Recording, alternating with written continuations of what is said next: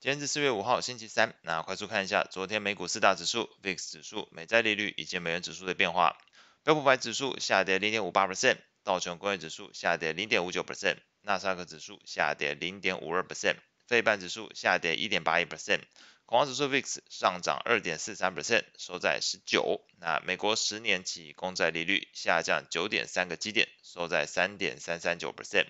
美国两年期公债利率下降十五点九个基点，收在三点八二一 percent。美元指数下跌零点四六 percent，收在一零一点五九七。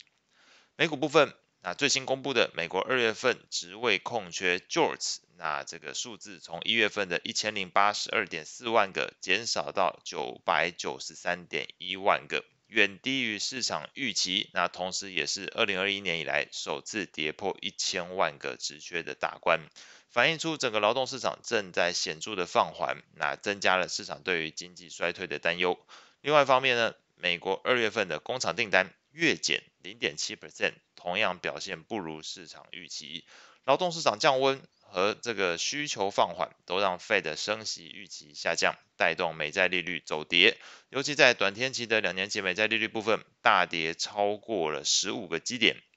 呼应了市场对于 Fed 暂停升息，甚至转向为降息的观点。那随着近期美中两国的 PMI 以及最新的 j o r g e 职位空缺，都显示出需求面下降。那这个劳动市场开始放缓，搭配日前传出连麦当劳都宣布要进行裁员重整业务，那显示了裁员潮已经开始从科技业蔓延到其他领域，使得投资人更加担心经济衰退恐怕不远，那是拖累了昨天美股的表现。中场美股四大指数全面下跌，其中费半跌幅一点八一 percent，表现最差。在类股部分。标普十一大类股的 ETF 涨幅超过零点一 percent 的，这蛮小的，超过零点一 percent 的只有公用事业和通讯服务，其余上涨的这个有上涨，但低于零点一 percent 的，则是这个房地产跟健康照护勉强的收小涨。那跌幅超过一 percent 的类股，则是工业、能源还有原物料，这三个堪称是所谓经济复苏题材的呃主要选项哦。但是在昨天这个背景之下，经济复苏题材当然是全部被被调节哦，所以在工业、能源跟原物料部分，昨天是全面下挫。另外需要留意的是，随着整个市场对于经济衰退的担忧扩大，那先前暴雷过的这个区域银行领域再度受到市场调节。那标普区域银行 ETF 下跌超过两个 percent。那除了在消息面上传出这个 JP Morgan 的总裁 Diamond，他是警告美国银行业危机尚未结束之外，也显示出当整个市场信心脆弱的时候，投资人会更需要留意索罗斯提到的这种反身性哦。那什么是反身性？根据这个价值投资人邱国禄，他在这投资中最简单的事这本中提到的一个说法就是。股价下跌对于你公司基本面会有负面的作用，形成自我强化这个恶性循环。举例来说，就是 A 银行的股价下跌会导致对手或者是市场去进行挤兑，让 A 银行的基本面开始恶化，那开始一个这个负向的循环哦，这就是所谓的一个反身性。那邱国如是认为，当一档股票存在反身性的时候，并不适合越跌越买。那相反的。他是拿这个饮料公司当做反例哦。如果这个饮料公司的股价莫名跳水的时候呢，那因为股价并不影响公司本身在基本面上的条件，所以反而可以进行做一个价值投资。那当然，这本呃投资中最简单的是对于反身性的解释就讲到这边。那这边当做一个提供给大家在观念上做一个参考。那在昨天尖牙股的部分。前面提到通讯服务表现是相对比较出色哦，那在个股上则是有这个脸书跟 Google 表现相对比较亮眼，那脸书上涨零点七七 percent，Google 上涨零点三四 percent，另外则是在亚马逊的部分是逆势大涨超过一个 percent 哦，那昨天在看这个跌幅最大的依然是跟前前一天一样，特斯拉那是续跌一个 percent 哦，因为先前前一天已经下跌超过了六个 percent，所以昨天是续挫一点一二 percent。债券市场部分，那随着市场对于经济衰退的担忧加剧，FedWatch 工具显示，投资人预估五月份 Fed 暂停升息的几率来到接近六成，那使得这个五月、六月、七月三个月的 FOMC 会议都可能，投资人是预期是暂停升息，一直到九月份才会进行降息的动作。那美债利率昨天是大幅回落使得债券价格上涨但是非投资等级债券 etf 则是连续第二天下跌那显示在企业的信用利差部分是持续恶化的一个情况。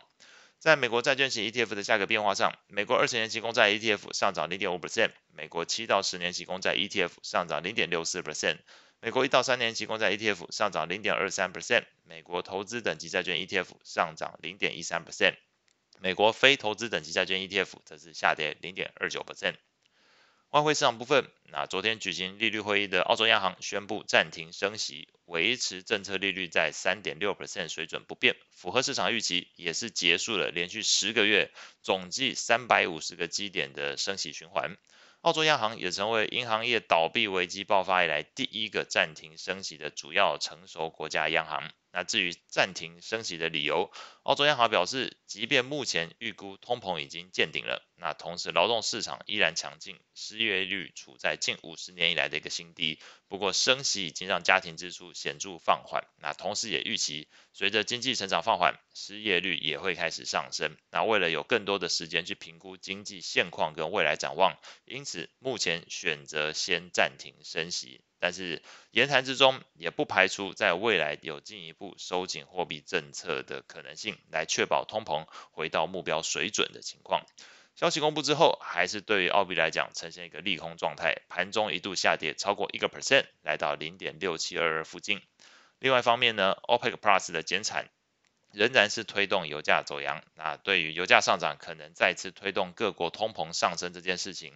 那即便英国央行先前预估今年底英国的通膨率可望下降到二点九 percent，那同时经济也有机会避免衰退。不过考量到英国在二月份的 CPI 年增率是意外上升到十点四 percent 哦，你还期望它年底要降到二点九 percent？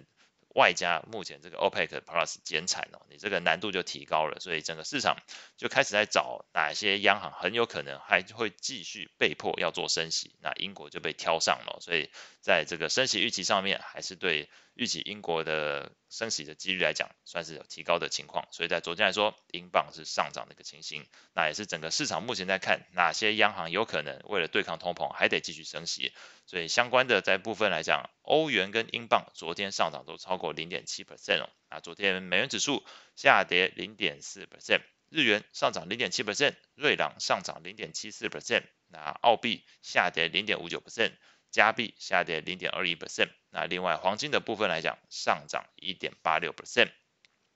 后续即将公布的经济数据，包括是今天是纽西兰央行也会举行利率会议，所以有持有纽币的人可以稍微留意一下。美国的话会公布三月份的 ADP 就业人数变动，所以我们又可以看到这个私人企业的部分来讲，到底职位空缺和职业变动的情况是如何哦。那还有一个美国三月份的 ISM 非制造业 PMI，那前面提到这个麦当劳进行裁员哦，我们可以从这个 ISM 非制造制造业的 PMI 去观察一下这部分数据的一个变化。那以上是今天所有内容，我们下次见。